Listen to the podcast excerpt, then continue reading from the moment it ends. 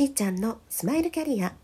タロット星読みで潜在意識を開花させセカンドキャリアコンサルをしているしーちゃんです。今日はですねもうここのところ毎日毎日星が移動して 激動となっておりますが冥王星についてお話ねしていきたいと思います。はい、まあ、冥王星といったらですねあの全くねあの星とか詳しくないですっていう方からしたらなんかそういえばそういうのありましたよねぐらいな感じだと思うんですけれどもあの星読みさんたちにとってはこんなにあの、まあ、魅力的な ねもう魔王として有名な星はないのですがあのそうですね。2006年には実は一旦こう惑星だったんですけど準惑星っていうねところにあの国際天文学連合っていうところでね、うん、採択されたことがありましてそう位置づけとしては変わったんですけども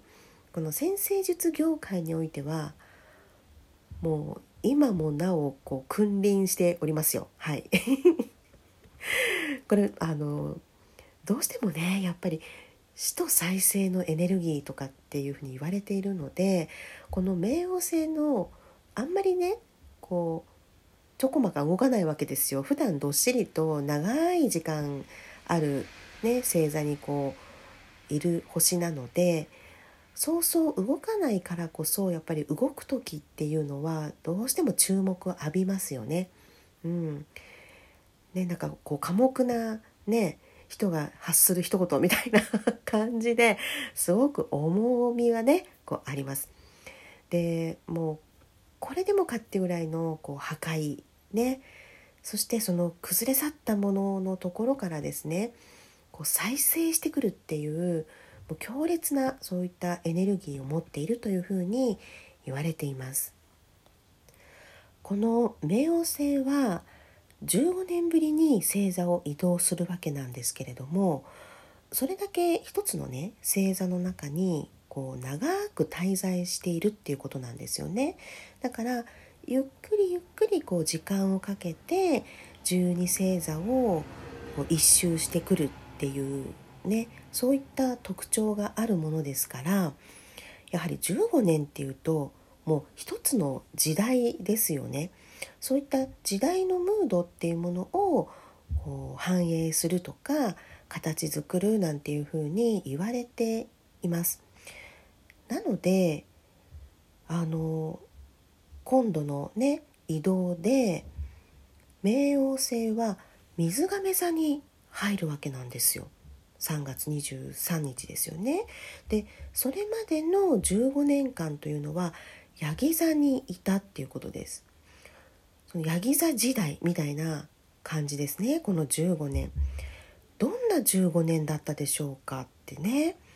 しかもそうやって時間をかけてかけてかけてこう一周ね十二星座していくわけですから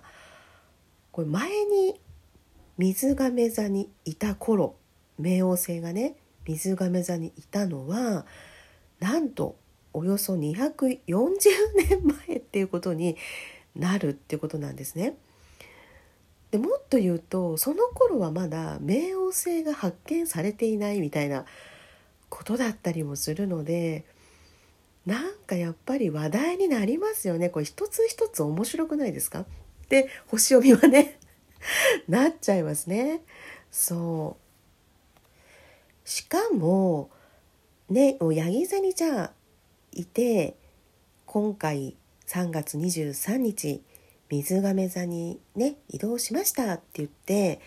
そのまんまってわけじゃないわけですよ。もう星っていうのはもう常にねこう行ったり来たり巡行逆行を繰り返していくんですが冥王星も同じなので、ね、水亀座に入ったんだけど6月にはまた焼き座に戻って とか来年1月にはまた水亀座に来てとかっていう風に行き来するんですね。でそういうのをこう繰り返しながら徐々に徐々にこう水亀座に安定していくっていうそういった流れがねあるわけです。これはあの本当に一つ一つその時々にまた意味がねあるというふうに言われているんですけれども破壊と再生のこの冥王星がやはり時代を一つねこう作っていくわけですよねだから大きく、まあ、捉えるとやはり水亀座期に入ったんだっていうことなんですね。最近では風の時代に入ったとかねもう皆さんも耳にしたことあると思うんですけれどもこれはあのここに至るまでの土の時代っていうね言葉と対比して語られることがあの多いんですね。でじゃあ土の時代ってどんな時代かっていうとやはりその、まあ、先日ねあの三千の使い方のドラマの話もしましたけれども何かこう物とかね確固たる安定とかね持続、うん、例えばそうマイホームを構えてとか、うん、そうですね。一人のね方と一生を添い遂げるっていうことがあの、まあ、ベストみたいに言われたりとか、まあ、大手のねあの会社に入るためにはあの高学歴な大学に行かなくてはとかねなんかそういった価値観みたいなものがやはり大きく変わっていくっていうことになると思うんですね。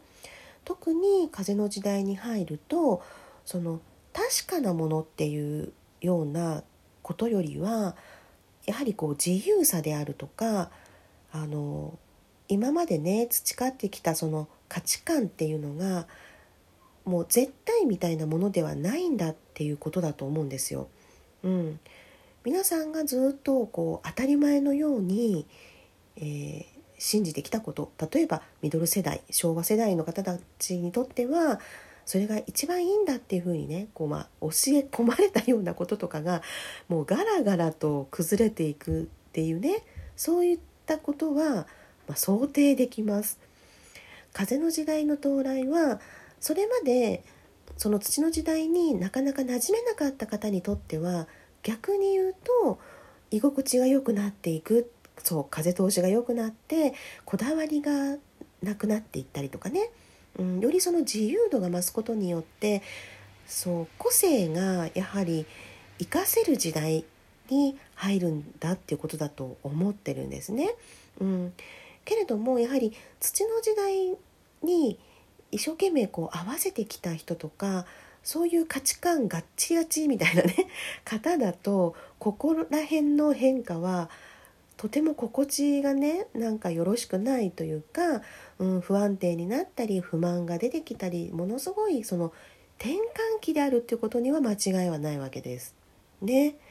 ただこれまでのように何かこう我慢したりねあの苦労して自分さえねなんとかこう抑えていれば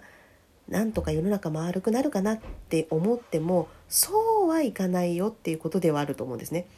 何も保証はないし誰もこうある意味助けてはくれないって言ったら変だけどあの自由になる分やっぱり個人の責任っていうものもあるとは思うんですよね。うん、固定されない絶対的ではないけれどもその流動的にね、自分が自ら変化して自由な生き方や暮らし方そういったところに光が当たるということは自分自身でも担う責任っていうものも出てくるっていうことだと思いますのでここねあのやはり一つ大きな時代の転換期として捉えられるといいんじゃないかなというふうにね思います。そして冥王星が移動する水亀座のまあ、テーマっていうのがねあるんですけれどもそれキーワード的に言いますとやはりね個性とか平等博愛改革なんていう、えー、テーマがねあるんですね。でこれを聞くと本当にあの私このねラジオトークで配信させていただいておりますがあの皆さんのそう言葉をもとに作ったあの、まあ、文言なんですけど一番最初に言ってるのって。なので本当一人一人がですね才能や個性を生かして人生を楽しみながら社会のお役に立ちたいって言っていた本当そのクライアント様一人一人のねその言葉はなんかここにも通ずるよねってすごく思うんですね。だから本当ね時代の先端行ってるミドル世代女性と言っても過言ではないんじゃないかと思います。そういった方々がもうやっぱり先取り先取りでこの変化を感じ取って時代とともに自分たちがどうやって次のステージ作っていくのかとかどうやったら、ね、もっと生きやすくなるのかとか社会の役に立てるのかっていうことをこう真剣にね考えるからこそ悩んだり苦しんだりしてであのセッションのねご依頼があったんじゃないかなって本当今もねなお思うんですね。でそれが本当いよいよここであの冥王星も移動してくるっていうことでこれまでねたくさんその悩んでらっしゃった方はもう一つ解放してねそして新たに到来してくるこの風の時代の流れに乗ってご自身の才能や個性をどんどん生かしてねそして人生を楽しんでいくことをもう諦めない。ねそういった気持ちで取り組んでね一緒に行きたいと思います。